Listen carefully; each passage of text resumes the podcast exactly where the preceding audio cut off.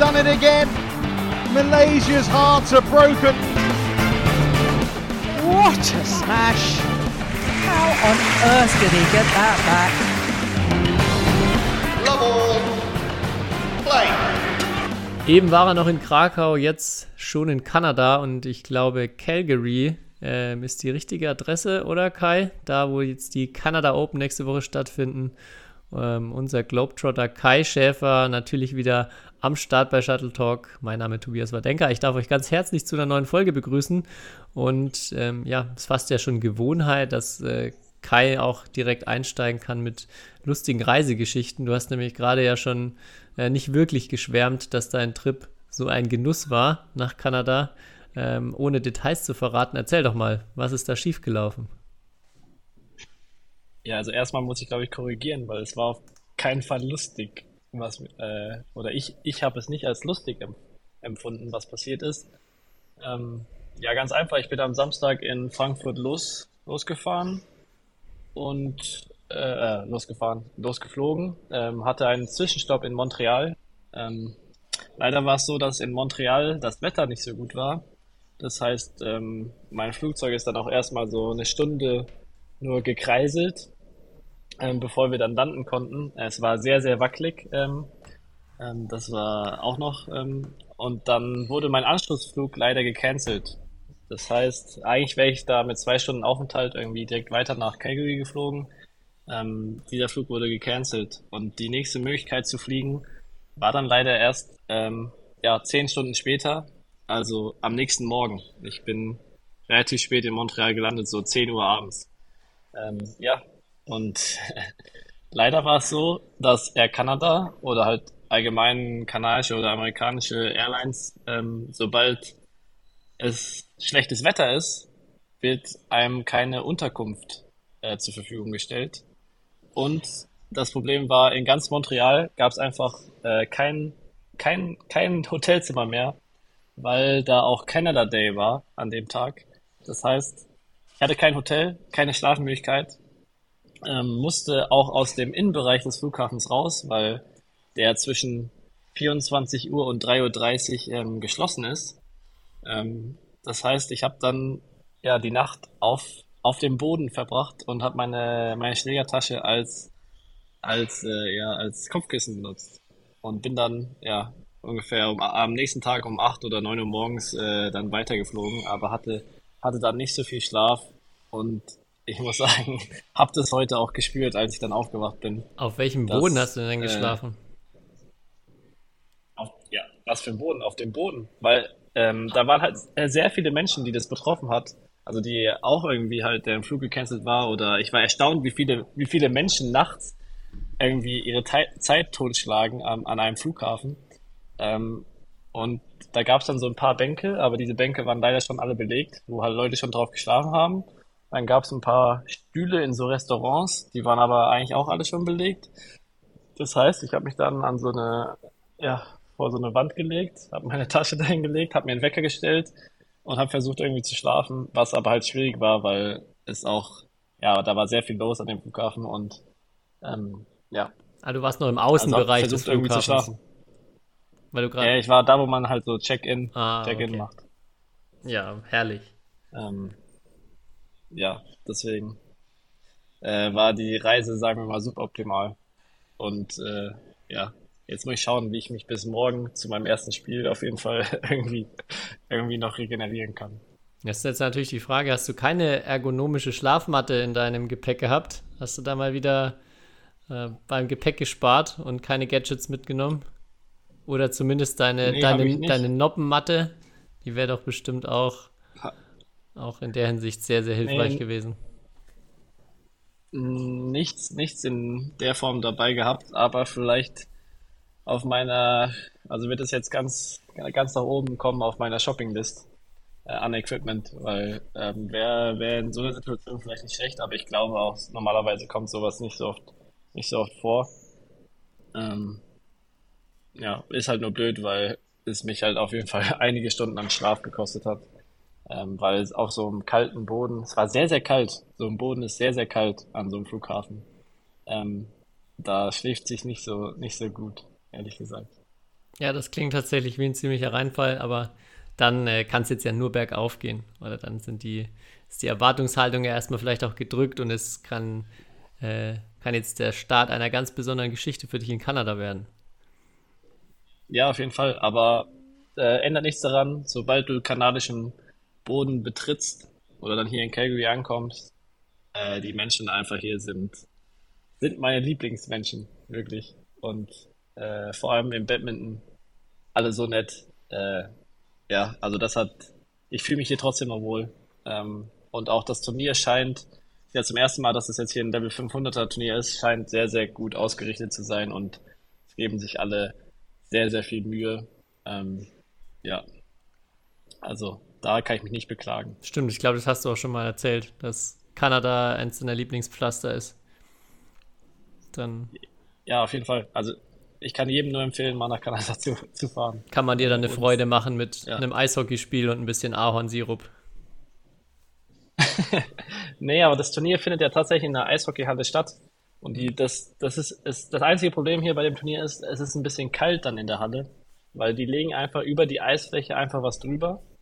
Also so ein paar Platten und dann halt die bisschen Teppich und ein bisschen Kurz. Also erstens ist es relativ hart, der Boden, und zweitens relativ kalt, weil du kannst so eine Halle dann ja natürlich nicht so erhitzen, wie du es gerne hättest, weil dann würde ja wahrscheinlich unten drunter irgendwie die Eisfläche schmelzen oder was auch immer. Auf jeden Fall ist das so das Einzige, wo ich sagen würde, dass es nicht optimal ist, dass, dass die Halle sehr, sehr kalt ist. Vor ein paar Wochen beschwerst du dich noch über die Malediven, wo es jetzt zu warm ist. Jetzt ist zu kalt. ja, genau. Also, ja, du bist schon auch nicht, nicht leicht zufriedenzustellen. Ja, ich bin ein kleines Sensibelchen. Mhm. Ja. Und, und so, so ein bisschen eine Nacht auf dem kalten Boden. Hei, hei, hei. Ja, ja gut, Monsieur, ich, äh, mir macht's gar nichts aus. Äh, wie hast du denn die European Games äh, verfolgt letzte Woche? Ähm, ja, wollte ich gerade auch überleiten. So, wir haben natürlich viel zu sprechen. Große Events haben stattgefunden. Äh, ich habe sie natürlich gar nicht verfolgt, weil ich mich auf meine Air Badminton Premiere vorbereitet habe. Stimmt, ich habe Videos gesehen. Ja, ich, ich dachte, ich, ich sag gleich nochmal was, weil du sonst sowieso keine Frage stellst und nicht darüber redest. Aber können wir später dazu kommen. wir können gerne erst bei den European Games bleiben, weil da habe ich tatsächlich viel mitverfolgt und äh, war auch sehr begeistert. Es waren viele, viele coole Sachen aus Zuschauersicht, die ich ähm, hervorheben will. Ähm, eins davon, was auf jeden Fall nicht dazu zählt, ist die äh, Ergebnisseite. die wirklich dazu, die, die ja. wirklich dazu geführt hat, dass ich es, glaube ich, immer genießen werde, auf äh, Tournament Software äh, oder über die BWF-App Ergebnisse zu suchen, weil ähm, ja vor allem auf dem Handy ähm, hat es doch immer äh, halbschwere bis schwere Wutanfälle ausgelöst, wenn man da mal versucht hat, was zu finden oder sich anzugucken. Ähm, aber was ich sehr gut fand, war der Livestream, der ja immer von allen Feldern verfügbar war. Und was ich am allercoolsten fand, war, dass die äh, Mikrofone so angebracht waren, dass man extrem gut gehört hat, was zum einen mit den Schiedsrichtern gesprochen wurde, auch immer was zumindest eine Seite bei den Coaches gesagt hat. Und ich fand auch, dass man teilweise sogar äh, die äh, Spieler und Spielerinnen richtig schnaufen hören konnte. Das ist mir auch bei deinem Spiel gegen äh, Karachi extrem aufgefallen, wenn ihr dann an der Box standet. Dann war es wirklich immer so ein und ähm, ich fand es wirklich cool, weil man hat sich nur noch näher irgendwie dran gefühlt am, am, am Spielgeschehen. Und es war also wirklich sehr positiv, wie sie das gemacht haben. Ja, da hat noch dann wahrscheinlich so eine Pulsanzeige gefehlt, so das oder gerade so meine meine Heartrate und was weiß ich was. Äh, das wäre eigentlich mal auch interessant oder gibt es ja in manchen Sportarten so mhm. in solchen Momenten. Aber ja, das ist mir auch aufgefallen, als ich den Stream geschaut habe, dass man gefühlt alles verstanden hat, ähm, was die Leute gesagt haben oder oder halt auch so, also ich habe dann auch zu den Coaches gesagt, hey, wenn ihr, wenn ihr wissen wollt, was die anderen so gecoacht werden, äh, sucht euch einfach irgendwie einen Übersetzer oder so. Da, da, da könnt ihr so viel Informationen ähm, irgendwie rausfiltern von den, von den Spielen, die ihr aufnehmt. Ähm, also ja, war, war sehr, sehr ähm, ja, sensibel oder man hat viel mitbekommen. Hast du das auch sogar genutzt? Hast du irgendwie ähm, von Gegnern Coaching-Pausen dir noch angeguckt? Oder mal reingehört? nee. Nee, ehrlich gesagt nicht. Ähm, Das war, äh, nee, habe ich nicht gemacht. Ich habe mich dann doch eher so auf, auf Spielen konzentriert und ähm, die Sprachen dann waren dann doch ein bisschen zu schwierig für mich. Also ich bin nicht so bewandert im Tschechischen und im Belgischen. Im Österreichischen, glaube ich, da, da hätte ich einiges verstehen können. ja, dann erzähl doch erstmal von deiner eigenen European Games Erfahrung, ähm, die ja vielleicht, so viel kann ich ja für die, die es nicht mitverfolgt haben, schon vorwegnehmen. Ähm, zumindest deinen ersten Sieg auf Europameisterschafts- oder European Games Ebene gab, hattest du ja letzte Folge, glaube ich, auch gesagt, da wartest du immer noch drauf aber am Ende leider knapp am Weiterkommen vorbeigeschrammt oder beziehungsweise ähm, war im zweiten Gruppenspiel, dass er dann so mit das Entscheidende war, nachdem du die erste Runde oder das erste Spiel verloren hattest. Ähm, ja, nicht, hat nicht ganz gereicht. Wie ist so dein Fazit? Hm, ja, mein Fazit rein sportlich, ich glaube, mein erstes Spiel war nicht gut. Ähm, das muss man so konstatieren auf jeden Fall. Ähm, ja, hab da, glaube ich, ein bisschen verkrampft gespielt. Hatte auch einen, an dem Tag, glaube ich, einen, auch einen guten und vor allem sehr smarten Gegner, den ich, wo ich auch die Spielweise sehr unangenehm fand. Aber ähm, ja, also gegen war dann halt, habe in zwei Sätzen verloren und stand dann natürlich dann am nächsten Tag äh, sehr unter Druck, weil ich gewinnen musste natürlich, was ja dann in so einem Gruppensystem ganz normal ist. Ähm, und ich denke, das zweite Spiel ähm, habe ich dann auch irgendwie nachher gesagt und auch so kam auch ähnliches Feedback von allen, die das irgendwie live gesehen haben in der Halle und auch, auch meinen Coaches. Aber ähm, war irgendwie wirklich auch mein, eine, eine meiner bittersten Niederlagen, weil ich habe danach irgendwie so ich habe danach wirklich auch äh, kurz geweint, ähm, als ich dann so äh, ja, äh, runter vom Feld bin und kurz da saß. Ähm, aber halt auch irgendwie gleichzeitig, ja, war, war ich auch okay mit meiner Leistung und mit den Dingen, die ich mir vorgenommen habe. Und ich glaube, es waren einfach ein Spiel, vor allem die ersten zwei Sätze auf sehr, sehr hohem Niveau, auch sehr, sehr intensiv. Also es war eines der anstrengendsten Spiele, was ich so äh, gemacht habe. Gar nicht unbedingt so von der Zeit, aber ähm, ja, es war für uns beide, glaube ich, sehr, sehr intensiv und auch äh, Karachi, also mein Gegner, hat dann nach dem Spiel gesagt, er, er spürt seine Beine nicht mehr. Ähm, umso überraschender, dass er dann am nächsten Morgen ähm, dann auch noch die Gruppe gewonnen hat. Ähm, ähm, ja, aber halt, das war, das war einfach ein intensiver Fight. Ich glaube, im dritten Satz sind bei mir ein bisschen zu früh oder hatte ich eine Phase, wo ich halt so dieses Tempo und diese Intensität nicht mehr spielen konnte. Ähm, das hat er dann einfach besser gemacht und dann auch äh, verdient auch gewonnen. Also da kann ich jetzt nicht sagen, ich habe auch irgendwie unglücklich verloren oder so, sondern am Ende habe ich schon auch verdient verloren. Ähm, ja, und dann, keine dann habe ich mir zwar im, im letzten Gruppenspiel irgendwie meinen letzten Sieg geholt, aber es war natürlich nicht das, was ich vorher mir gewünscht habe. Ähm, ja, aber das dritte Spiel war auch so, war auch ehrlich gesagt hart, mich dafür zu motivieren, weil ich ja jeweils das letzte Spiel war, die Tage davor, und das Spiel gegen Karachi war, glaube ich, auch um halb zwölf fertig und war so eigentlich ange äh, geplant, dass ich dann am nächsten Morgen um elf Uhr wieder spiele. Äh, ja, bis ich dann geschlafen habe, war es, glaube ich, ähm, also ich lag im Bett, glaube ich, um eins. Bis ich aber geschlafen habe, war es, glaube ich, drei Uhr ähm, weil ich einfach auch aufgrund des Adrenalins nicht äh, schlafen konnte und dementsprechend war ich auch extrem müde dann beim dritten Spiel. Ähm, ja, und habe das dann gewonnen und das war auch dann voll okay. Es war auch nicht meine beste Leistung, aber da ging es dann auch wirklich nur ums Gewinnen. Ähm, ja, aber klar, es wäre, glaube ich, also es ärgert mich eher das erste Spiel, dass ich da nicht meine Leistung abrufen konnte. So. Hast du, äh, gab es dann mehr Punkte, weil du Gruppendritter und nicht Gruppenvierter wurdest? Mir wurde gesagt, ja.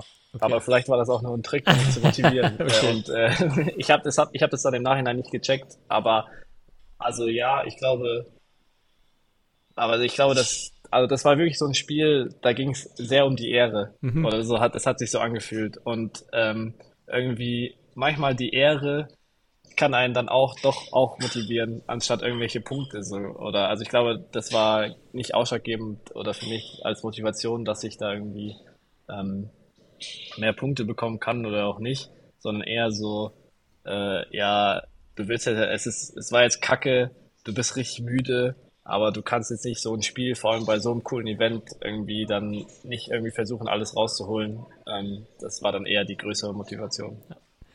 Ich war, weil du es gerade ansprichst, die ähm, bei den ersten zwei Spielen sehr glücklich, dass du so spät gespielt hast, weil ich äh, beides Mal lange Tage hatte und dachte, ich kann dann abends nur die Ergebnisse angucken. Aber dann war es tatsächlich beiden Tagen so, dass ich äh, reinschaue und sehe irgendwie erster Satz, paar Punkte erst gespielt und ähm, ja, habe dann beide, äh, die beiden ersten Gruppenspiele auch noch live angucken können. Von daher war das für mich äh, ganz praktisch, natürlich für dich eher, eher etwas ungünstiger. Aber ähm, eine lustige Sache, die mir noch aufgefallen ist, wo ich, von der ich auch gehört habe, ähm, erstmal bei den European Games als Multisport-Event ist es ja so, dass die Ausrichter nicht zwingend sich so gut mit Badminton auch auskennen oder dass viele Leute involviert sind, die auch jetzt nicht so richtig wissen, wie geht es beim Badminton zu. Und das, äh, das Schöne war ja, dass bei den Badminton-Wettbewerben auch rundherum ähm, so Securities oder ähm, so Aufpasser postiert wurden, die wie beim Fußball wirklich nur auf die Zuschauerränge gucken durften. Und äh, die durften ja. sich ja keine, also sie dürfen sich ja wirklich keine Sekunde umdrehen. Und besonders gut ist das ja, wenn dann bei deinem Spiel äh, um 23.30 Uhr, wo dann wirklich nur noch vielleicht der, der Physio und der Mentaltrainer auf der Tribüne sitzen, sie trotzdem komplett umringt um alle Felder diese Leute aufstellen, die einfach schnurgerade auf die leeren Sitzplätze gucken müssen. Also das ist, glaube ich, so das, die Nicht-Empfehlung der Woche, so einen Job anzunehmen. Das fand ich, fand ich sehr, stimmt. sehr witzig. Das stimmt, habe ich auch bisher bei keinem anderen Badminton-Turnier so, so gesehen. Ähm, aber das hat uns auch, ist uns auch allen aufgefallen und die haben uns dann immer sehr, sehr leid getan, weil ja, da gab es nicht, da gab es auch nicht so viel zu bewachen. Oder sagen wir mal, die, die mögliche Anzahl an Flitzern, die es da hätte geben können, war zumindest die ersten Tage nicht, nicht sehr groß. Ja, also da, ich weiß nicht, ob es Aufzeichnungen gibt, aber da kann man nochmal, wenn man da reinguckt, ähm, nochmal die, die armen äh, Jungs und Mädels mitleiden, die da die. Ja, umge ja. umgekehrt habe ich mir aber gedacht, Tobi, dass es halt eigentlich bei jedem anderen Turnier total einfach wäre, einen Flitzer zu machen im Badminton. Und ich glaube, du hättest extrem lange Fernsehzeit. Und ich weiß nicht, ob dann irgendwie der BWF-Stream irgendwie um, umschalten würde oder was weiß ich was. Also wenn für, für alle, die, die da draußen irgendwie mal politische Botschaft ähm, yep. äh, verschicken wollen, einfach mal den Flitzer machen Phil bei Batman. Philipp Wachenfeld vom CFB Köln hat auch damals in der Folge erzählt, als er hier zu Gast war, dass sie schon mal einen Flitzer hatten bei einem Punktspiel. Also äh, ja. vielleicht sind da ja schon welche mit Vorerfahrung, die da ähm, auch mal auf der großen Bühne das äh, abziehen können. Ja, das war da nicht möglich, aber ähm, ja, richtig, richtig witzig, als ich das gesehen habe. Und ähm, jetzt noch zu deinen Spielen auch. Ähm, das kann ich ja mal teilen. Ich mache mir immer so kleine, kleine Notizen, immer kleine Stichpunkte, ähm, schreibe mir dann Sachen auf, um dann hoffentlich einmal ist mir auch hin und wieder schon passiert, dass ich gar keine Ahnung mehr hatte, was ich mit den Notizen gemeint habe. Aber zu deinem Spiel gegen, äh, zu deinem zweiten Gruppenspiel habe ich mir aufgeschrieben, hohe Intensität, viel Geballer und Karachi sehr feiner Dude. das waren meine Notizen dazu, weil ich, also äh, äh, Karachi ja auch in der Bundesliga mit unterwegs, da habe ich ihn auch schon äh, kennengelernt und ich zumindest auch jetzt wieder im Stream, er hat super sympathisch gewirkt. Also es war auch, finde ich, ein cooles Spiel im Sinne von, ihr habt euch da gar nichts geschenkt und es war wirklich, man hat gemerkt, ihr seid absolut ans Limit gegangen. Aber auch so das Ende vom Spiel, wo er super sportlich fair ist, einfach äh, da, äh, ja, wie ein, wie ein sehr, sehr, sehr, sehr netter, sympathischer Typ auch wirkt. Und ähm, ja, ich glaube, oder es hat so gewirkt, als ob du trotz der bitteren Niederlage irgendwie auch da ihm sehr gerne die Hand geschüttelt hast oder ihm da zu dem Sieg ähm, auch gratulieren konntest. Und äh, ja, das äh, ist ja, mir auf jeden Fall noch aufgefallen. Kann, das kann ich nur bestätigen. Also ich glaube auch, ich war mit in einer der sympathischsten Gruppen. Also auch Jan Lauder ist auch ein sehr sympathischer Spieler oder Kerl. Und Julian auf jeden Fall auch. Und ähm, auch sonst muss man auch einfach anerkennen, wie er sich vor allem im letzten Jahr äh, weiterentwickelt hat. Und ähm, ja, deswegen, also es war, äh, es war zwar viel Geballer äh, oder auch sehr, sehr Intensität und vielleicht auch so taktisch oder kreativ nicht auf dem, ja, jetzt auf Weltklasse-Niveau, aber ich glaube, extrem viele Leute haben ähm, danach auch so gesagt, das war so ein geiles Spiel, vor allem die, die in der Halle waren irgendwie. Ähm, und es war so intensiv und ich glaube, das hat man auf jeden Fall gespürt und habe ich auch selten so eine Intensität wirklich ähm, ja, über zwei komplette Sätze so, so, so erlebt in einem Spiel. Ähm, und das habe ich dann leider im dritten am Anfang auch ein bisschen gemerkt. Muss ich, muss ich, muss ich eingestehen. Ähm, ja, aber hat mich für ihn auf jeden Fall gefreut, dass er dann ins Viertelfinale gekommen ist. Ähm, ja. War, ja. ja, also man hat die Intensität, finde ich, auch im Stream sehr gut, sehr gut gemerkt. Es war wirklich auch cool zum Anschauen, weil äh, es gab ja gefühlt keinen einzigen kurzen Ballwechsel. Aber das, ähm, äh, ja, das, das viel Geballer war auch so darauf bezogen. Eigentlich gefühlt wusste, wusste man nach so einem Satz eigentlich immer genau, was ihr für Bälle spielt. Also ihr habt sehr, sehr häufig dieselben Sachen gemacht, aber mit so einem Tempo und auch, wie gesagt, mit so wenig Fehlern, ähm, dass man sich immer gedacht hat, okay, wer gewinnt jetzt den Ballwechsel? Es ist das Gefühl, es wiederholen sich immer die gleichen Dinge, aber ähm, ja, man konnte sich so ein bisschen in euch reinfühlen, so wer bricht jetzt zuerst in den Ballwechsel und wer geht jetzt doch um mehr Risiko und spielt ihn dann auf die Linie oder verfehlt das Feld. Es war in der Hinsicht auch wirklich super, super spannend und cool mit anzugucken. Ähm, ja, das auf jeden Fall so eine der, also das Spiel, was ich wahrscheinlich am, wo ich am meisten auch involviert war beim Zuschauen und am, äh, ja, war irgendwie was Besonderes. Ja, ja. Das glaube ich. Ja, aber es gab ja noch viel, viel mehr von dem Turnier, worüber wir auf jeden Fall auch noch sprechen müssen. Was, wo du dann vielleicht auch noch mal ein paar äh, Insights aus erster Hand liefern kannst. Ähm, warst du noch, bis wann warst du denn selber noch da als Zuschauer oder was hast du noch gesehen? Ich war noch bis Freitagmittag äh, da. Ich glaube, das letzte Spiel, so richtig, was ich gesehen habe live in der Halle, war das Mixed-Finale. Mhm. Von Marc, Von Marc und Isabel, Isabel gegen äh, Boje ja. Christiansen. Ja, also aus deutscher Sicht leider ja nicht so erfolgreich wie die letzte EM, wo wir auch schon ähm, geschwärmt hatten, gehofft hatten, dass es wieder Gold ähm, oder vielleicht sogar mehrere Finals gibt. Am Ende ein super knappes äh, Halbfinale und auch ein unfassbar spannendes Viertelfinale im Damendoppel. Das ist auf jeden Fall ähm, ja, das Highlight aus deutscher Sicht erstmal, wo auch, äh, ich glaube, Linda und Isabel, wenn sie, haben ja auch geschrieben, nach dem Halbfinale natürlich enttäuscht, weil auch das Finale greifbar war, aber ähm, da können sie auf jeden Fall äh, stolz sein, auch auf das Turnier, vor allem auch auf das Viertelfinale gegen die Däninnen.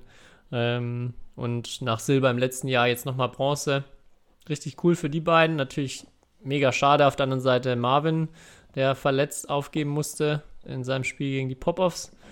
Und ähm, Marc, ich hatte, ich hatte das Viertelfinale nicht gesehen, aber ich hatte auch den Eindruck in der Gruppenphase, dass Marc ähm, nicht die äh, Power-Durchschlagskraft auch über längere, also gegen die Engländer hatte ich das, hatte ich das Gefühl, dass ihm da auch einfach die, die Frische gefehlt hat. Ich weiß nicht, du warst ja mit den, mit den Jungs unterwegs, hast auch mehr mit ihnen geredet.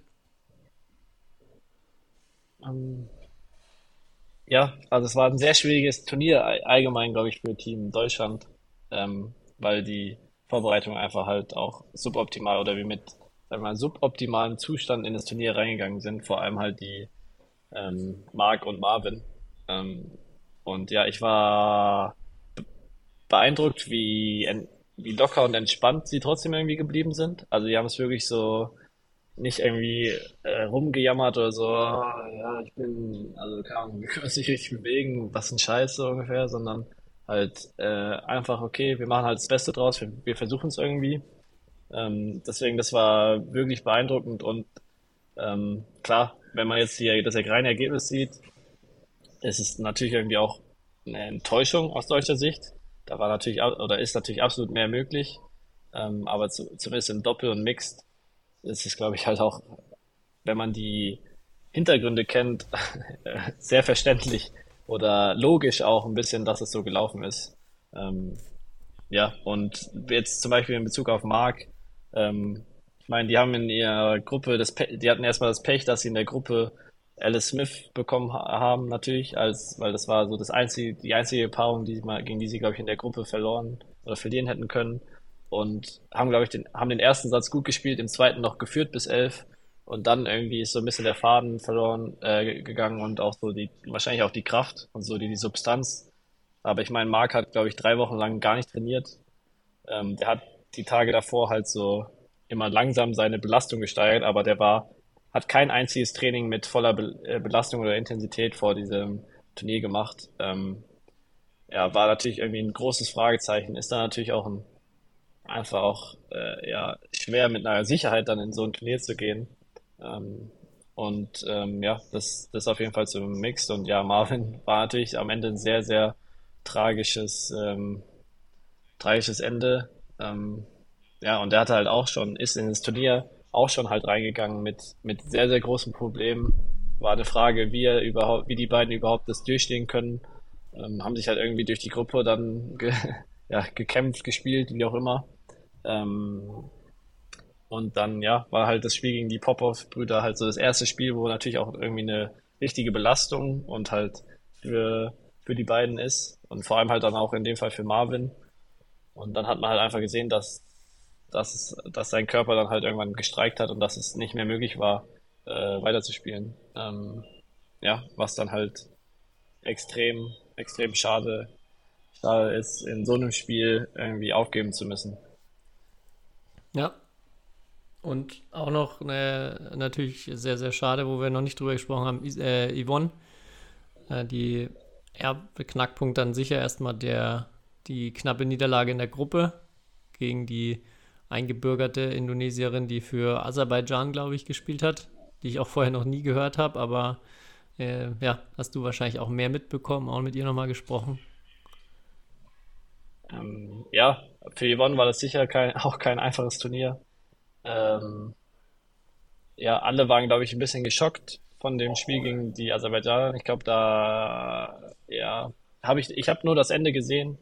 Ähm, aber mein Eindruck war, alle waren sehr, sehr geschockt, waren sehr überrascht auch, dass, dass Yvonne das verliert. Ähm, und dann war natürlich klar irgendwie am nächsten Tag, äh, sie kriegt eine schwere oder wahrscheinlich hat sie dann eine schwere Auslosung oder eine gute Gegnerin, äh, wo sie natürlich auch, wenn sie gut spielt, äh, ihre Chancen hat, aber man muss dann schon auch sagen, Yvonne hat in den, in den letzten beiden Spielen, also sowohl im letzten Gruppenspiel als auch im, in dem Achtelfinale dann gegen Kersfeld, ähm, ja, nicht, nicht ihr Potenzial abrufen können. Ähm, und äh, ja, war, also in der, äh, mit der Leistung war dann auf jeden Fall auch, auch nicht so viel drin.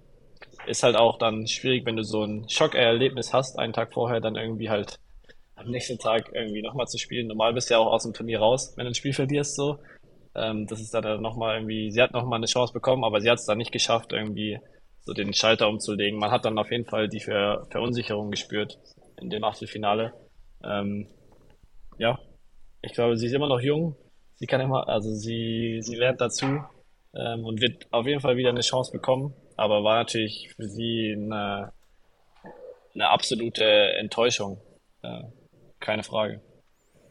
Wart ihr da als Team viel für euch? Also wart ihr mehr im Team unterwegs? Wart ihr sehr viel für euch? Wie war da so die, die Stimmung? Ist ja doch bei European Games mit wenig deutschen Startern dann immer eine recht kleine Gruppe, in der man unterwegs ist. Mhm.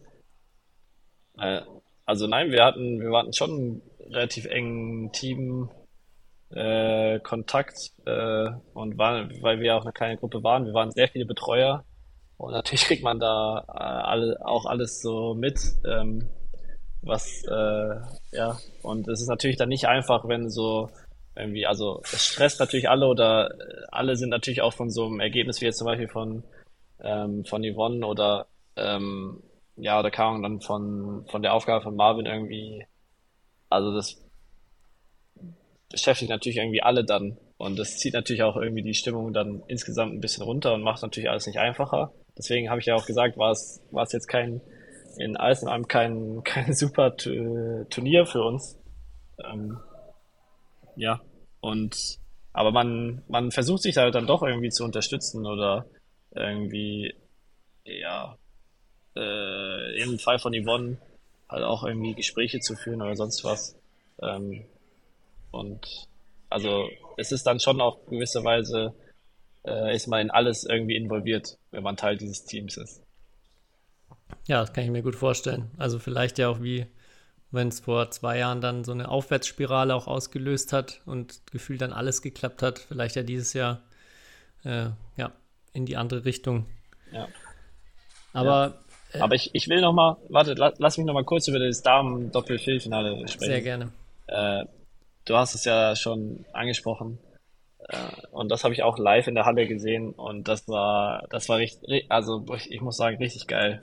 Vor allem, glaube ich auch, ähm, und das haben alle auch so schon ausgedrückt, also war vor allem so Linda Effler sehr, sehr, kann, glaube ich, sehr, sehr stolz vor, vor allem diese Leistung da in dem Spiel sein, weil äh, ja, das ein super physisches Spiel war und das war so ein Spiel, weil die Bälle halt auch sehr langsam waren. In der Halle war es schwer irgendwie zu punkten, vor allem dann halt im Damendoppel.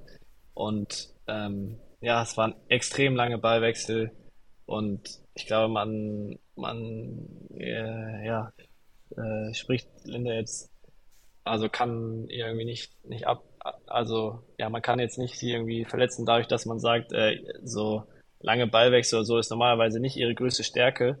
Und sie wusste auch vor dem Spiel, dass das dann wahrscheinlich auf, äh, also darauf ankommt, in diesen langen Ballwechseln halt mental tough zu bleiben. Und das war ein wirklicher Fight, das hast du richtig gespürt in dem Spiel. Und sie hat das richtig gut durchgezogen. Und klar, Isabel hat auch gut gespielt. Ähm, aber äh, ja, das war, das war halt auch dann irgendwie ja eine etwas, was heißt überraschend, aber es war halt auf, auf jeden Fall ein positives Erlebnis für uns alle und das hat, äh, das war auf jeden Fall mit der beste Moment, glaube ich, in der ganzen Woche, dieses, dieses Spiel. Da hat auch die, das ganze Team auf der Tribüne extrem mitgefiebert und hat so gespürt, wie zäh die beiden Mädels da in dem Spiel waren. Und das war, das war, das war sehr cool zu sehen. Ja, ja ich fand auch generell Linda und Isabel und äh, haben auch bei den letzten großen Turnieren schon echt richtig gute Doppel gespielt. Da war die Auslosung in der ersten Runde natürlich auch ziemlich tough, ähm, wobei ich auch da schon das Gefühl hatte, sie sind viel näher dran als in den letzten Jahren. Ähm, da auch oder können viel, viel besser mithalten. Und ja, hat sich dann da auf jeden Fall nochmal bestätigt, ja. Und auf jeden Fall eine, eine sehr coole Medaille, weil, wie du schon sagst, richtig hart erarbeitet. Ja, und ich glaube, sie haben sich gefreut, weil die Medaille an sich, also wie sie aussah, äh, war sehr cool, muss ich sagen. Also das ist eine sehr, sehr, sehr coole Medaille Weil? Ähm, vom Design her auch gewesen. Ja, das Design und das sieht einfach cool aus. Manche Medaillen sehen einfach, also Medaille ist Medaille, aber es gibt halt manche Medaillen, die sehen nicht so cool aus oder die sind irgendwie ein bisschen komisch designt, aber die bei European Games, die waren, die waren extrem, extrem gut gemacht. Ähm, und ich glaube, äh, ja, die beiden haben sich auf jeden Fall natürlich dann sehr, sehr gefreut. Ja, wir müssen aber natürlich auch noch über die ähm, anderen Halbfinals, Finals sprechen und vor allem ein Viertelfinale, was glaube ich, was heißt glaube ich, das ist auf jeden Fall das Spannendste, was ich seit ganz langer Zeit in Sachen Badminton mitverfolgt habe. Und zwar das Ende von Christo Popov gegen Mark Kalju. Ähm, ja, was wirklich an, an, an Dramaturgie und an ähm, Sensation schwer zu überbieten ist mit äh, zwei Matchbällen, die mit einem geblockten Ball am Netz abgewehrt wurden. Und äh, ja, mehreren, ja, auch, auch von Mark Kallio, glaube ich, ein sehr spektakulär abgewehrter Matchball. Äh, dann der, der Game Winner am Ende. Also wer das Spiel noch nicht gesehen hat oder wer die Verlängerung noch nicht gesehen hat, kann ich nur empfehlen, einfach mal äh, reinzuschauen ab so ein 2019. Ähm, das, das lohnt sich auf jeden Fall. Ja, ja, also äh, verrücktes Ende. Vor allem halt, ähm, dass der Ballwechsel, wo Mark Caillou, glaube ich, bei 23, 22 Matchball hat und dann ein langer Ballwechsel ist und er eigentlich einen perfekten Netzroller spielt und ja, Christo den einfach so rüber äh, irgendwie versucht rüber zu spielen und Mark Caillou den halt wieder töten kann, wie schon drei Ballwechsel davor oder fünf Ballwechsel davor und wieder genau den Ball auf, auf Christos Schläger tötet, der einfach seinen Schläger irgendwie hochhält äh, und er dadurch das Match nicht gewinnt. Und ich, man muss dazu sagen, für Marcaio war bei dem Spiel stand extrem viel auf dem Spiel, weil hätte, hätte er eine Medaille geholt, wäre das eigentlich schon seine Olympia-Qualifikation gewesen, weil es halt in Holland ähm, nochmal extra Kriterien gibt und da reicht es halt nicht, sich normal, äh, sagen wir mal, über die BWF-Regularien zu, zu qualifizieren, sondern äh, man muss entweder Top 16 sein der Welt oder halt eine Medaille bei einer EM oder WM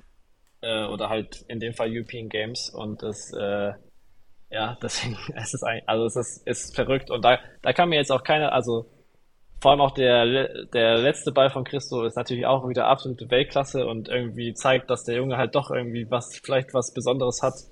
Ähm, aber, aber ja, in dem Spiel, glaube ich, kann man nicht sagen, manchmal so, ja, der hat jetzt verdient gewonnen oder der hat jetzt äh, verdient verloren. Das war wirklich so ein Spiel, da, ja, da kannst du am Ende halt sagen, ja, okay, der, es gehört auch eine bisschen Portion Glück dazu.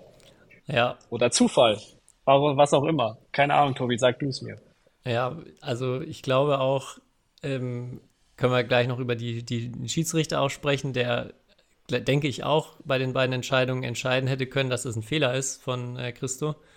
Ähm, aber ja, erstmal bei, bei Mark Kalju könnte ich genauso gut auch feiner Dude aufschreiben, weil das auch ein super, super netter Typ ist und ähm, das schon ja auch ein bisschen mein Herz gebrochen hat, genau mit der Situation im Hintergrund, dass er das nicht geschafft hat, der auch schon, ähm, ja, der, der die Medaille aus meiner Sicht auch sehr, sehr verdient hätte. Ähm, aber auf der anderen Seite hat es auch einfach so einen unfassbar spannenden Moment geschaffen, den ich, glaube ich, ganz lange im, in Erinnerung behalten werde. Aber ja, wegen dieser Situation mit dem hochgehaltenen Schläger kamen ja auch viele, viele Anfragen oder viele Nachfragen. Ist das denn erlaubt? Darf, darf er den Schläger dahin halten? Ähm, ich weiß nicht, hast du darüber auch nochmal mit anderen gesprochen, wie die genauen äh, Regularien sind in so einem Fall? Wie die genauen Regularien sind? Nein, also ich habe mir nicht nochmal die Regeln durchgelesen. So wie ich das praktische Verständnis dieser Regel kenne, oder wie sie eigentlich in 98 Prozent der Fälle praktiziert wird, ist, ähm, ja, du kannst deinen Schläger dahin halten und wenn er, wenn du sozusagen, wenn der Gegner dein, wenn der Ball sozusagen genau auf deine Schlägerfläche kommt und du sonst nichts machst, ist, ist es okay. Sobald aber halt, es wird ja immer gesagt, sobald du den anderen Spieler behinderst in seiner Schlagbewegung, ähm, ist es dann halt ein Fehler. Und in dem Fall sage ich auch immer, wenn du töten willst und jemand hält einen Schläger hin, machst du einfach, berührst du mit deinem Schläger den anderen Schläger, dann ist es halt immer ein Fehler von dem, der den Schläger hochhält. Also wird eigentlich immer als Fehler dann gepfiffen. Ähm, und das ist ja aber in dem Fall nicht passiert, sondern Kaio hat ja einfach so versucht zu töten und deswegen, äh, aus meiner Sicht würde ich sagen, ist es, ist es die ich weiß nicht, ob es die korrekte Regelauslegung ist, aber es ist die, auf jeden Fall die Auslegung, die ich sonst auch immer sehe. Und kann jetzt nicht sagen, dass da der Schiedsrichter irgendwie nicht nach der, also nicht irgendwie nach der Norm gehandelt hätte. Wie oft, so wie oft hast du schon die Situation gehabt, dass jemand den Schläger hinhält und du in dem Moment denkst, ah, okay, da haue ich jetzt bewusst mit meinem Schläger gegen seinen Schläger? Oft. Echt? Du kannst gegen den Schläger hauen. Also du kannst da absichtlich in den Schläger ja, reinhauen. Also in dem Fall, in dem Fall, also der spielt ja den Netzroller und äh, der gräbt den dann von unten da hoch und der Ball ist ja, also kannst ja mal stoppen. Aber das ist, der ist ja locker eine Sekunde da unterwegs, der hat locker eine Sekunde und der sieht ja, dass der da dann da seinen Schläger hinhält. Vor allem, weil es fünf Ballwechsel vorher schon mal passiert ist. Deswegen würde ich schon sagen, oder will ich sagen, was heißt, du versuchst da, also du machst einfach eine Bewegung und, und wenn er da direkt vor dich deinen Schläger hält, dann berührst du den. Also, würde ich sagen, ist möglich. Ich, das, das, also, ich halte das. Was heißt, du, du denkst. Ja, ich halte das, also wirklich, wenn man das nicht bewusst, ich, ich glaube, das muss man bewusst trainieren, sonst halte ich das für absolut unmöglich, weil ich schon auch ganz oft selber nein. in der Situation war und am Ende immer gesagt nein, wird, ja, man nein. muss einfach den Schläger berühren, aber das ist total unnatürlich, eine, die Bewegung, also man, man trainiert ja auch extra zum Nein. Beispiel Bewegungen da vorne, dass man abbremst und nicht irgendwo reinhaut. Ja, aber doch nicht bei so einem Ball. Also bei einem Ball, der ganz knapp übers Netz geht. Okay. Also so weißt du so, äh, wo du so eine kleine Bewegung machst, dass du ihn halt gerade so über der Netzkante, weil da hast du ja ein ganz kurzes Zeitfenster. Aber jetzt scha schau dir mal an, wie hoch dieser Ball von Christo auch übers Netz fliegt und wie viel Zeit Caillou halt auch für seine Starkbewegung hat. Und dass er dann nur so den so an, antippt, ist, ein, ist in meinen Augen einfach ein Fehler. Weil er kann, er kann dann eine viel größere Bewegung machen und dann erstens trifft er wahrscheinlich dann gar nicht sein, also spielt er den Ball auch nicht auf äh, Christus Schlägerfläche und zweitens wird er dann seinen Schläger berühren und dann ist, dann ist, dann ist halt die, kriegt er zu 99% den Punkt. Also ich würde sagen, Boah. Äh, Hast du das schon mal irgendwann? Ich habe es auch wirklich noch nie gesehen. Also ich habe noch nie gesehen, dass jemand, also dass man erkennt, okay, der hat jetzt bewusst diesen Schläger berührt.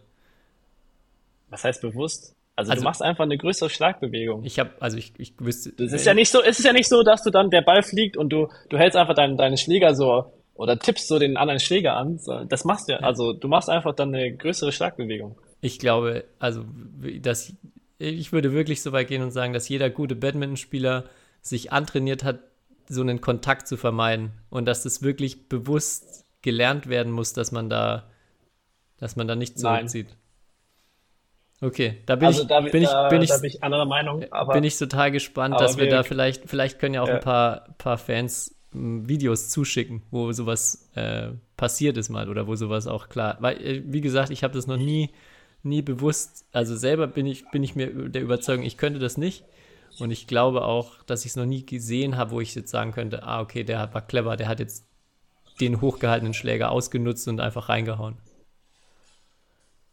Also ich würde sagen, das kommt sehr oft vor. Okay. Äh, und ich habe das schon sehr oft gesehen. Also was heißt der clever, aber manch, also es ist einfach auch nicht die natürliche Bewegung, wenn der Ball so hoch über das Netz ist, den einfach nur so anzutippen. Da würde ich dir halt widersprechen, dass das, dass man sich das antrainiert, dass man so einen Ball mit so einer kleinen Bewegung äh, dann tötet, weil ähm, das machst, äh, das machst du nicht.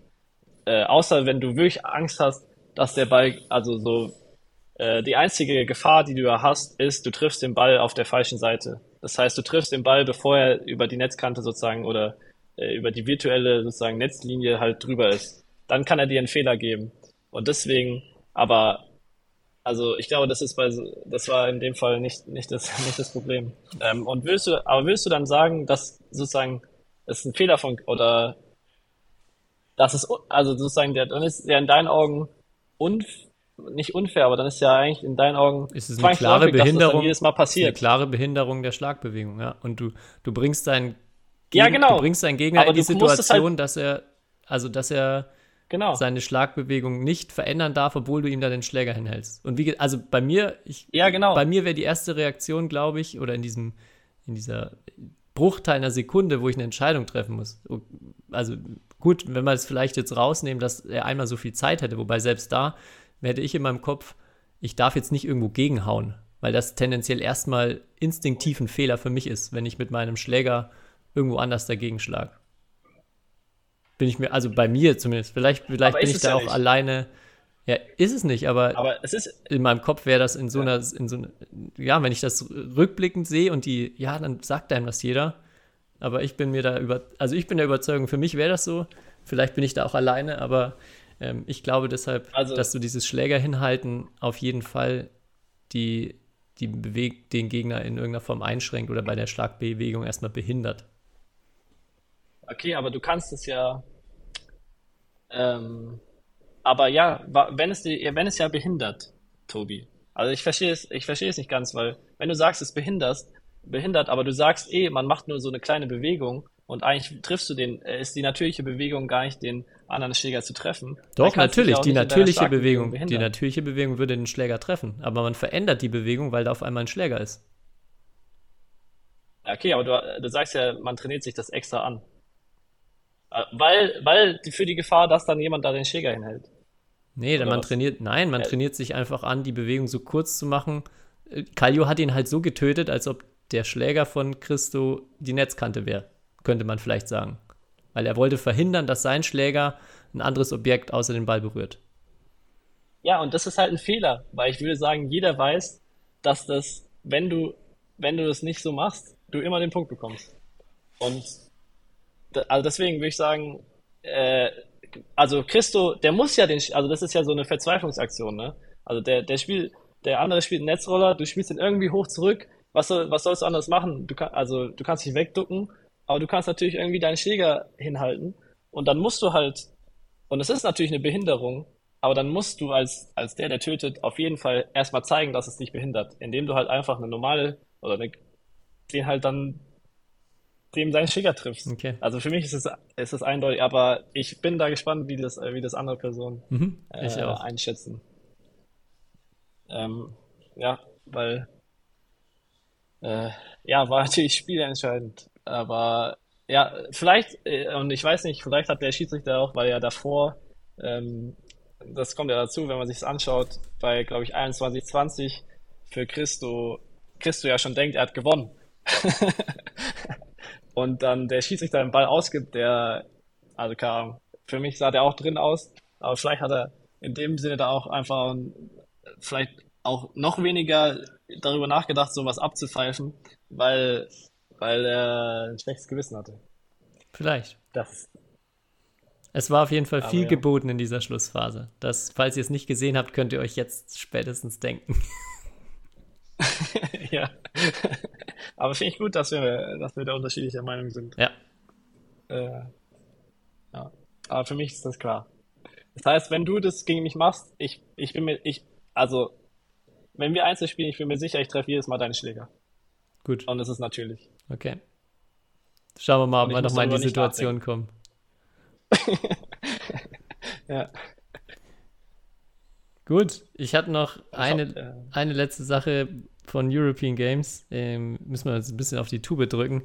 Aber äh, was, ich bei, was mir bei Markus Ellis mal wieder aufgefallen ist, weißt du, was er vor jedem Aufschlag macht? Vor jedem Aufschlag, ich Mhm. weiß nur, dass wenn er einen Aufschlagfehler macht, er immer diese Bewegung nochmal so nachmacht. Mhm. Das ist mir diesmal Ja. auch nochmal aufgefallen und so, also so ganz komisch, also so irgendwie auch so, äh, ja, ein bisschen so, also irgendwie ungewohnt, was er da macht. Äh, Aber was macht er vor dem Aufschlag? Vor dem Aufschlag nimmt er immer den Ball und reibt den Kork kurz über die Beseitung. Das ist auch so, Mm. so, eine, so ein Ritual oder irgendeine Marotte von ihm, die, ich, die mir jetzt so bewusst geworden ist. Und da wollte ich dich fragen, ob du noch mehr lustige, lustige Rituale oder Dinge von Spielern kennst oder irgendwas, was dir besonders im Kopf hängen geblieben ist schon oder was du immer gerne beobachtest. ähm, lustige Rituale. Also ich kenne, vor allem halt bei den deutschen Spielern, kenne ich die gefühlt ja in- und auswendig. Ähm, da gibt's auf jeden Fall jemanden, der sich gerne unter die, unter die Schuhe sozusagen fasst. Also die, die Schuh, wie nennt man das? Die Fläche unterm Schuh. Mhm. Schuhsohlen Ja, die Schuhsohlen halt ähm, ähm, sehr oft, äh, vor allem vor wichtigen Ballwechseln, ähm, nochmal so irgendwie so mit der Hand so abreibt, als wär, als wären sie irgendwie, als es wirkt so auf den ersten Moment, als wären irgendwie die, die, die Schuhe rutschig, aber ist, kannst ja nicht mit der Hand dann irgendwie da irgendwas machen. Ähm, aber das ist, das ist auf jeden Fall ein Tick, den, den ein deutscher Spieler ähm, gerne macht äh, und den ich irgendwie, der auch, den ich sonst so bei keinem gesehen habe. Ähm, aber sonst, äh, gute Frage, eher, eher nicht so. Also keine so, keine so Rafael Nadal-Ticks, die, dann ihre, alles an dieselbe Stelle stellen oder sich dann erstmal in die, in die Hosenfalte ähm, am Po irgendwie so greifen oder so. Sowas gibt's nicht. Oder sowas ist mir noch, ist, ist mir noch nicht aufgefallen. Hä, mir ist auch nicht direkt irgendwie so viel eingefallen, nur ähm, Okuhara, die ja ihre, ihr Verbeugungsritual immer bei jedem Feld verlassen und Feld betreten hat. Aber Das machen aber mittlerweile viele. Japaner also nur oder auch andere machen- Nationen? Ja, Japaner machen das sehr oft. Ähm, ich, ich glaube sogar Nishimoto macht er das auch. Also der, also die, die drehen sich auf jeden Fall immer so einmal halt zum Spiel und ähm, machen da so einen kleinen Kopfnicker oder eine Ver Verbeugung. Äh, Thailänder teilweise auch. Irgendwie so. Ähm, also das, das kommt auf jeden Fall, glaube ich, öfters vor. Da ist Okuhara nicht die, nicht die einzige. Ja. Aber vielleicht gibt es da ja auch noch, wenn dir noch was einfällt oder wenn da jemand was Lustiges hat, auch da gerne mal einsenden. Ähm, haben wir noch gar nicht drüber gesprochen. Vielleicht gibt es es auch einfach im, im Badminton leider nicht so häufig, aber bei Alice ist mir das äh, war jetzt bei den European Games deutlich oder nochmal so richtig aufgefallen. Ich muss auch äh, dir großes Lob aussprechen für dein ähm, Spin-Surf-Video. das hat auch während, während European Games für große Erheiterung unter, unter den Spielern und Athlet, Athletinnen da gesorgt. Ja. Ja, ich hatte das Gefühl, man muss jetzt ja irgendwie äh, noch mehr Spin-Surf-Videos machen, weil ich so viel, so viel davon gesehen habe und jeder kam mit Spin-Surf. Da habe ich gedacht, da kann man vielleicht auch noch ein bisschen kreativer sein. Äh, was ich am allerwitzigsten fand, ist, dass tatsächlich Leute geschrieben haben, ob das denn legal ist. also ich, ich habe mir schon so gedacht, okay, ich mache jetzt ja nicht häufig so Unsinn-Videos. Deshalb mache ich es auch so, dass es einfach auch sich deutlich abhebt von dem anderen Content, der, ja schon, schon in eine Bildungsrichtung äh, geht, wo, wo ich versuche, sinnvolle Sachen zu erklären. Aber das ist selbst bei dem, selbst bei diesen doch etwas überspitzt dargestellten Versionen immer noch Leute gibt, die fragen, ob man die jetzt im Spiel machen darf. Hat mich Ja. dann doch überrascht. Ja, ja ist, ist witzig, aber ich muss auch sagen, dieser, vor allem der letzte, also das war die, ähm, erstmal den Chord, oder Spin the Chord, oder auf jeden Fall halt, äh, das muss ich sagen, ist auch, auch eine filmerische Meisterleistung und, Ja. äh, und, und eine darbieterische Le Meisterleistung. Also es sieht echt, echt top aus. Und ich glaube, da waren ja wenig Special Effects dabei. Wie, Das- wie, wie, wie oft hast du an dieser Einstellung oder so gearbeitet, dass das so, so geil aussieht? Das war einfach ein klassischer One-Take. Kann ich, kann ich ehrlich zugeben. Krass. Das Einzige, was ich, Krass. also war Ja. alles einmal, nur der erste Aufschlag, wo ich den Schläger spin, das hat echt gedauert, bis ich den gut fangen konnte danach. Da habe ich ein paar mehr Takes gebraucht. Aber die anderen, die anderen beiden sind Tournament ready. auf, die, auf die müsst ihr euch gefasst machen, wenn ihr gegen mich spielt. Äh, äh, ja, hast du es nur auf, auf Instagram? Ich habe es nur auf Instagram gesehen, oder hast du es auch auf, auf YouTube? Hast du es nicht? Nee, nur Gestellt, auf oder? Instagram. Ich glaube, auf Facebook müsste es dann auch geteilt worden sein. Aber da, ähm, das habe ich nicht so mitverfolgt, ja. Ja, ja, auf jeden Fall. Also Hut ab, war, war, war top.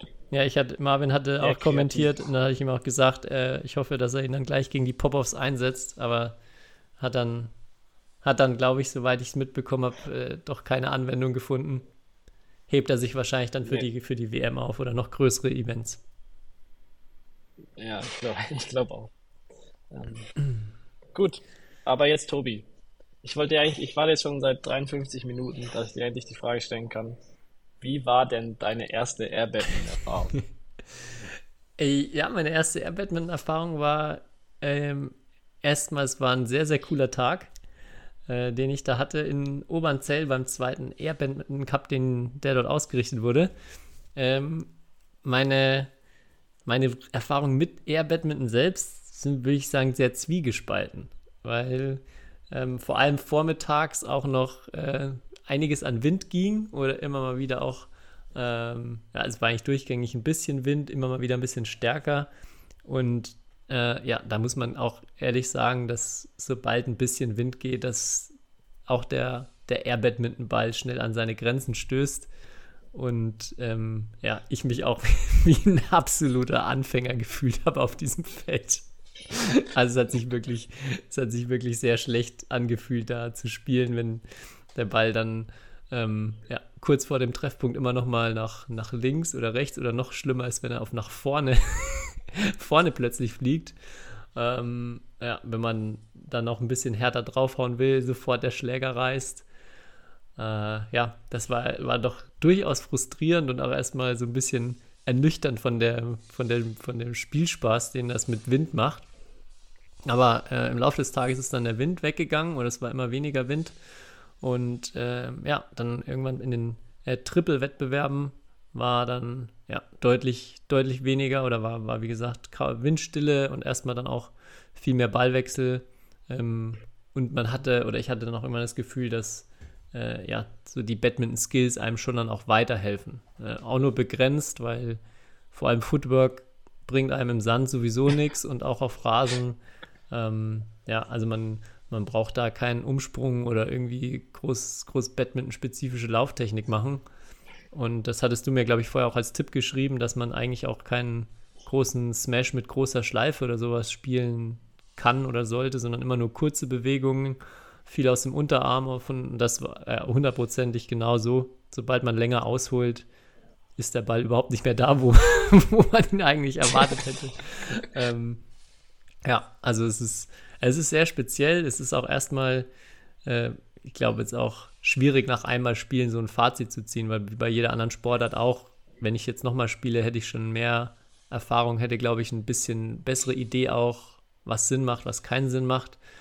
Ähm, ja, aber das, was, was mich neben dem Wind auch jetzt zumindest da gestört hat, ist, dass es echt sehr wenig intensiv war, weil halt weniger Ballwechsel entstehen, ähm, weil man auch vor allem im Doppel ähm, sich nicht so viel bewegen muss, weil das Feld zu zweit ziemlich leicht abzudecken ist erstmal und man auch mit den Bällen jetzt wenig präzise in die Ecken spielen kann. Also ich glaube, weiß nicht, wie es auf absolutem Top-Level ist mit erfahrenen Air-Badminton-Spielern, aber es, es war relativ statisch, es war viel so Racket-Speed ähm, und ja, viel, viel windabhängig. Also das war so mein, mein äh, Fazit der Sportart erstmal.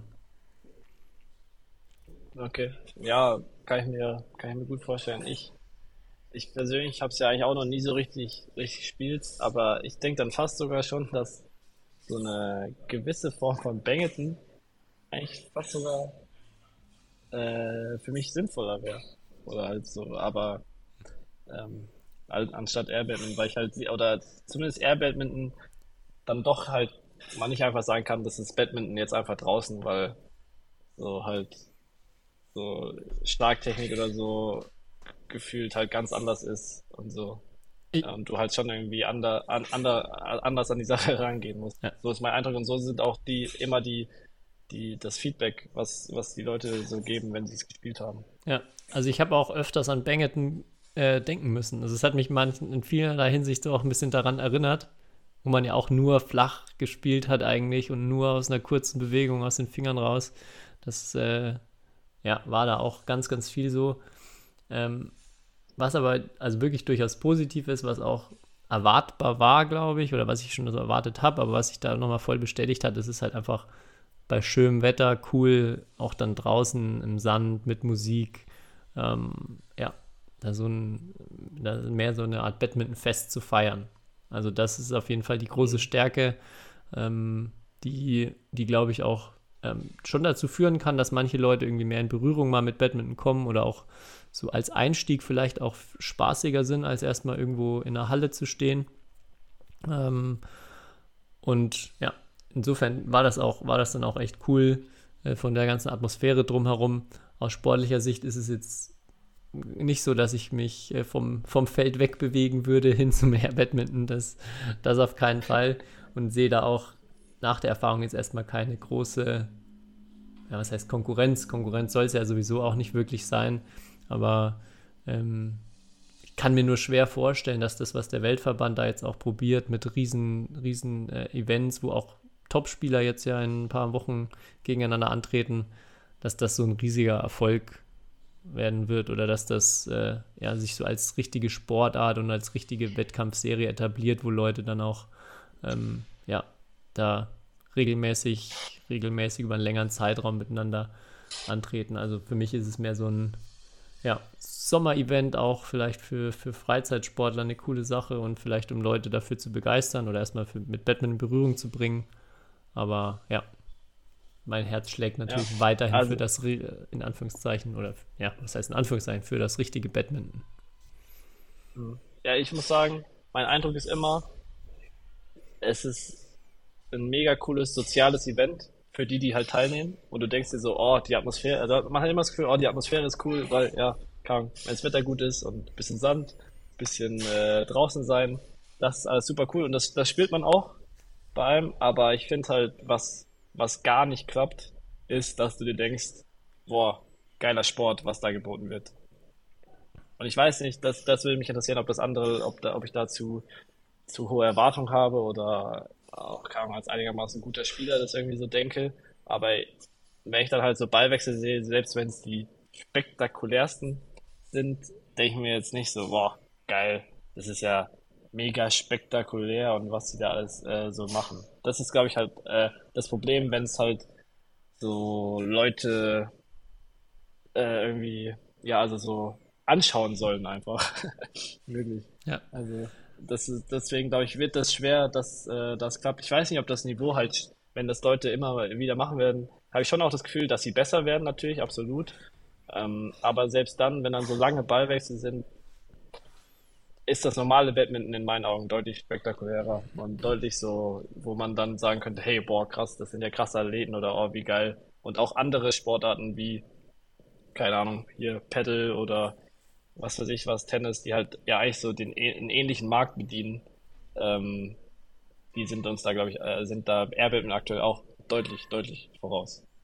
Ja, ich glaube, für uns ist echt auch nochmal schwieriger mit der, mit dieser krassen Badminton-Brille auf. Ich glaube, das ist so für Außenstehende wahrscheinlich genauso spektakulär, vielleicht sogar auch interessanter zum Anschauen kann, wenn, wenn man erstmal jemanden durch den Sand hechten sieht, der noch irgendwie einen Ball holt und ähm, also ich, ich glaube, da darf man auch nicht zu, zu verliebt in die eigene Sportart sein. Ähm, und das, was du auch sagst, also da wird sich, das, was eigentlich auch ganz cool ist an der Sportart, ist erstmal, man kann da halt richtig gut werden, wenn man sich da reinfuchst und wenn man sich überlegt, wie gestalte ich das Spiel zu dritt jetzt am besten. Also da, ähm, und das habe ich dann auch gemerkt, das macht schon auch Bock, sich zu überlegen, wie stellt man sich jetzt auf, wie spielt man wo den nächsten Ball hin, wie bricht man sich zu dritt ab. Und ich glaube, wenn man da dann auch irgendwie eine feste Clique hat und dann mehrere so Turniere zusammenspielt, kann das, glaube ich, richtig Bock machen. Also da ähm, bin ich auch der festen Überzeugung, dass das äh, dass da noch viel Luft nach oben ist und auch wie bei jedem anderen Sport. Ja, keinen Sport spielt man einfach und kann ihn sofort richtig gut. Auch beim Pedal ist keiner auf das Feld gegangen und wusste sofort, wie das geht, sondern ähm, ja, das ist erstmal irgendwie halt was Neues.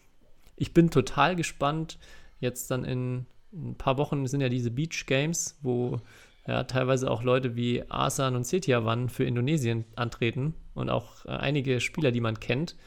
Äh, ja, ob die dann da wirklich auch gut sind und ob die irgendwie einen Vorteil haben gegenüber, ja, zweite, dritte Reihe aus anderen Ländern, die dann teilweise da spielen, äh, bin ich sehr gespannt, weil ich glaube, dass ich würde jetzt mal tippen, dass die nicht zwingend, äh, also die Top Top-Favoriten sind direkt, wenn die das nie trainiert haben und einfach nur mit ihren Batman-Skills auf das Feld gehen. Ja, also die, die beiden sind hier in Kanada. Ich kann sie, kann sie mal fragen, ob sie schon, schon, schon geübt haben. Ähm, aber ich, ja, sehe ich, also stimme ich dir zu, sehe ich ähnlich. Ähm, aber definitiv auf jeden Fall halt ein super Marketing-Effekt oder halt die Aufmerksamkeit wird auf jeden Fall halt da sein, in, jetzt da auf Bali bei diesem Turnier. Und das, das ist auf jeden Fall in der Hinsicht eine Riesenchance für Airbnb. Und ähm, mal schauen, was daraus dann entstehen kann. Ja. Und zu dem Punkt mit, dass, dass die, glaube ich, gar nicht die Favoriten sind, äh, kann ich dem Philipp noch eine Freude machen, der äh, mich am Wochenende auch im Doppel besiegt hat, der bei mir vor kurzem noch Trainerausbildung gemacht hat und dann äh, ja ähm, chancenlos mich gelassen hat in, im Doppelhalbfinale. Also da war auch der Titel nicht zu holen.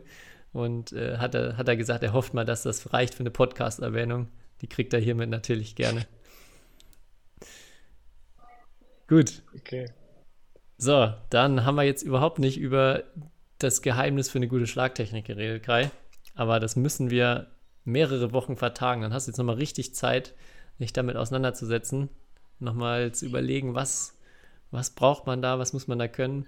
Ähm, und äh, ja, einige Wochen vertagen, weil wir in eine kleine Sommerpause gehen werden und uns, du hast es vorhin gesagt, war es der 17. August? Ich glaube, am 17. August pünktlich zur ja. oder vor der Weltmeisterschaft wieder melden. Da hast du sehr guten Überblick gehabt, sehr vernünftiges Datum. Bis dahin werden wir einmal ein bisschen durchschnaufen, beziehungsweise du bist eh viel, viel auf Achse. Ich werde mal durchschnaufen und dann geht es äh, Mitte August wieder Vollgas weiter. Äh, ja, äh, wird auf jeden Fall ungewohnt, die nächsten Wochen keinen Podcast aufnehmen äh, zu, zu können. Aber ja, also ich freue mich dann auf jeden Fall auch, äh, wenn es wieder, wieder weitergeht. Aber ich glaube, die Pause wird uns gut tun. Und wenn ich meinen Terminplan so sehe, äh, wird mir auch, glaube ich, dann erstmal nicht langweilig. Und ich, wahrscheinlich habe ich von einigen verspäteten Flügen dann in der, in der, in der ersten Ausgabe dann im August zu berichten, weil es stehen noch so einige, einige Flüge auf, auf meinem Zettel in den Wochen. Jetzt. Sehr schön. Jetzt weiß ich gar nicht, sollen wir dann da, gibt es dann jetzt da Funkstille für die nächsten sechs Wochen oder soll ich dich jetzt dann auch mal fragen, wie war das Spiel, wie lief's denn? Ja, das, das äh, kannst du dir überlegen. Da gebe ich dir freie Hand. Aber vielleicht so ein bisschen Kontakt wäre wär nicht schlecht. Ich glaube, in den nächsten, keine Ahnung, wie viele Wochen sind das? Sieben Wochen oder sechs Wochen äh, passiert genug, dass, dass wir dass wir dann auch noch eine Podcast-Folge füllen können, selbst wenn du mir manchmal schreibst oder wenn ich dir manchmal schreibe.